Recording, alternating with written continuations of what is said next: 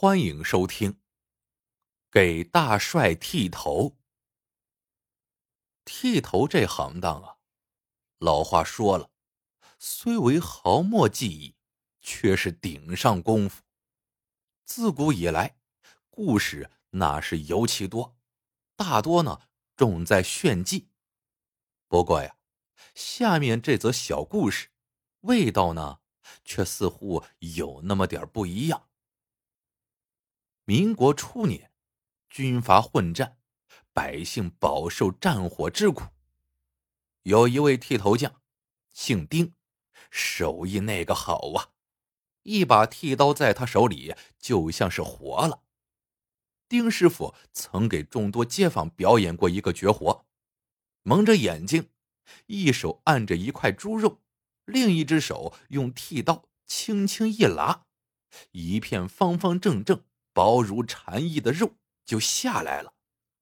您说，就这手艺能不出名吗？每天，他的店一开张，来剃头的人络绎不绝。丁师傅收了一个徒弟，叫小石头。这小石头聪明伶俐，师傅传个眼神，他就知道该干什么。几年过去，这小石头。不但继承了丁师傅的剃头手艺，还学会了按摩。估计再练个几年，本领就能超过师傅了。按说呀，以他们师徒俩的本领，衣食无忧，也没什么烦恼事，这日子也够舒坦的了。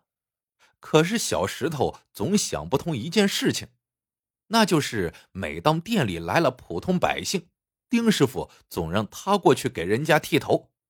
可要是来了富贵点的客人，丁师傅就自己亲自动手，即使是小石头闲着，他也不喊。有一次，丁师傅说：“小石头，你是个聪明的孩子，师傅对你的期望很高。要知道，咱们这一行虽为毫末技艺，却是顶上功夫。给达官显贵剃头呢，讲究颇多。”是非更多，现在的世道不太平，稍不留神就会惹麻烦。等你以后经验足了，再和他们打交道也不迟呀。刚开始，小石头还能听师傅的话，可随着手艺的提高，阅历的增长，他觉得自己的本领很不错了，师傅还不让他挑大梁，渐渐的。小石头就有点不满了。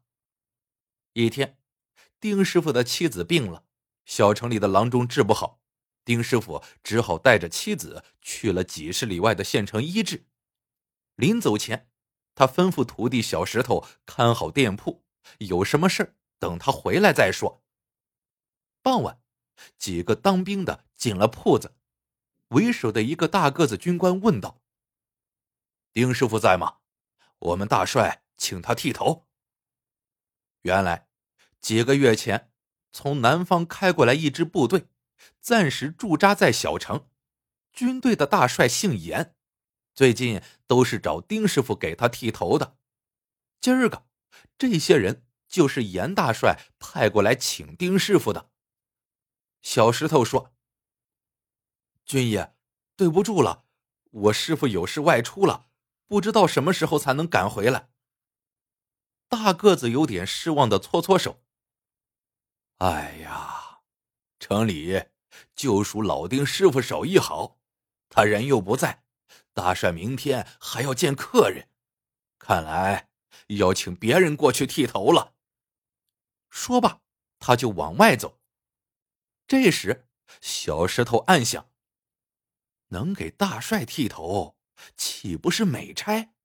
我学了这么久手艺，有什么好担心的？想到这里，他追上大个子军官，说：“军爷，我是丁师傅的徒弟，要不我过去给大帅剃头吧？”军官打量了一下小石头，点点头：“好，走吧。”于是，小石头背上家伙，跟他们走了。到了大帅府，大个子军官陪着小石头进了门，对着太师椅上一个精瘦的老头，啪的敬了个军礼。大帅，丁师傅外出，这小伙是他徒弟，叫小石头，您看可成？老头眯着眼睛，点点头。小石头赶紧上前伺候大帅洗头，洗好后，给大帅围上围巾。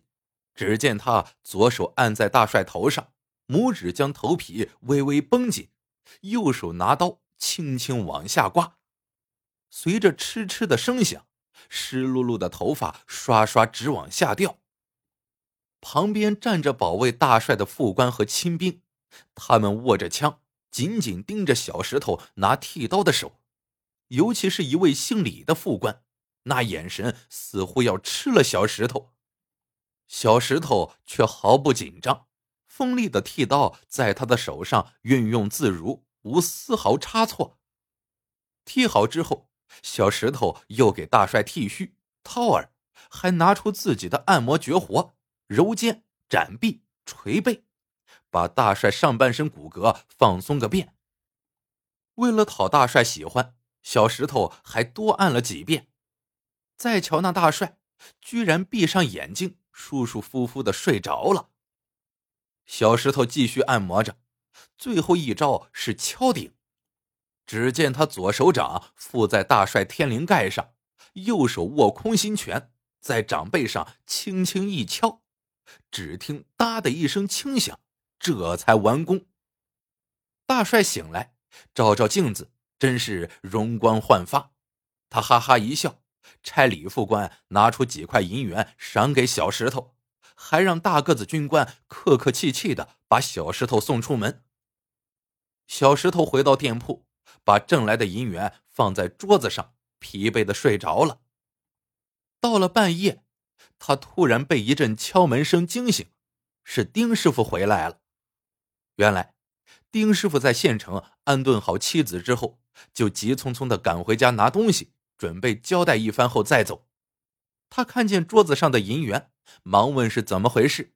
小石头于是就把给大帅剃头的来龙去脉告诉了师傅。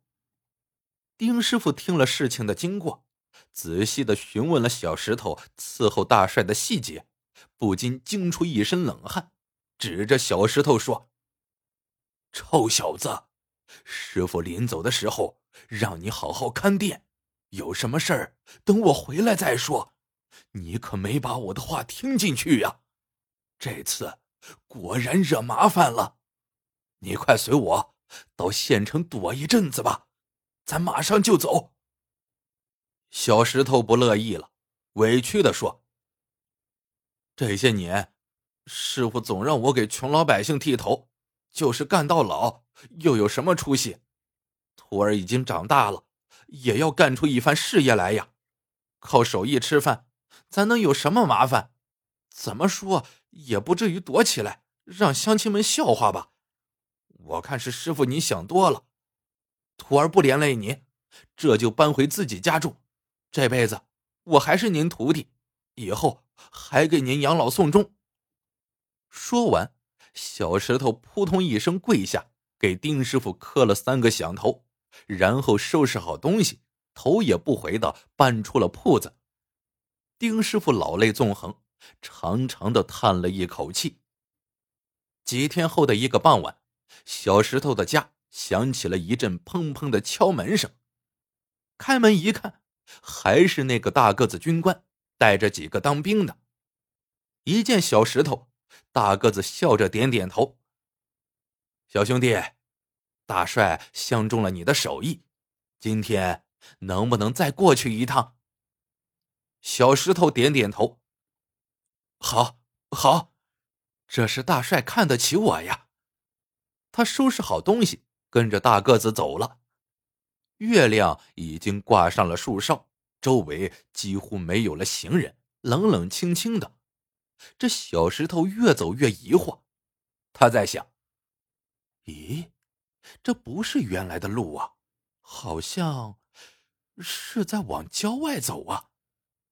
他越想越不对劲儿，便问：“军爷，这是往哪儿走啊？”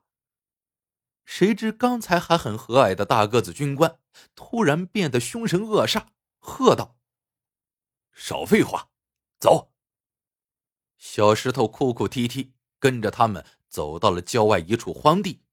几个当兵的已经在拉枪栓了。小石头不禁腿一软，哀嚎道：“军爷，冤枉啊！我到底犯了什么罪呀？”大个子军官狞笑道。不冤枉，小兄弟。小石头哭着说：“上次，上次我就是剃头呀，没干什么出格的事连按摩我都按了两遍，大帅还舒舒服服的睡了一觉，还还赏了我呢。所以你该死。”大个子军官冷笑着说：“实话告诉你。”不是大帅要杀你，而是李副官想要你死。他说：“我们这支部队南征北战，杀人无数，不知结了多少仇家。为防止暗算，大帅本人连吃喝拉撒都提防着，才平安活到了现在。你倒好，手里握着雪亮的剃刀，好好剃头就是了。”偏偏要用按摩把大帅整的睡着了。要是以后你被贼人买通，趁大帅睡着一剃刀下去怎么办？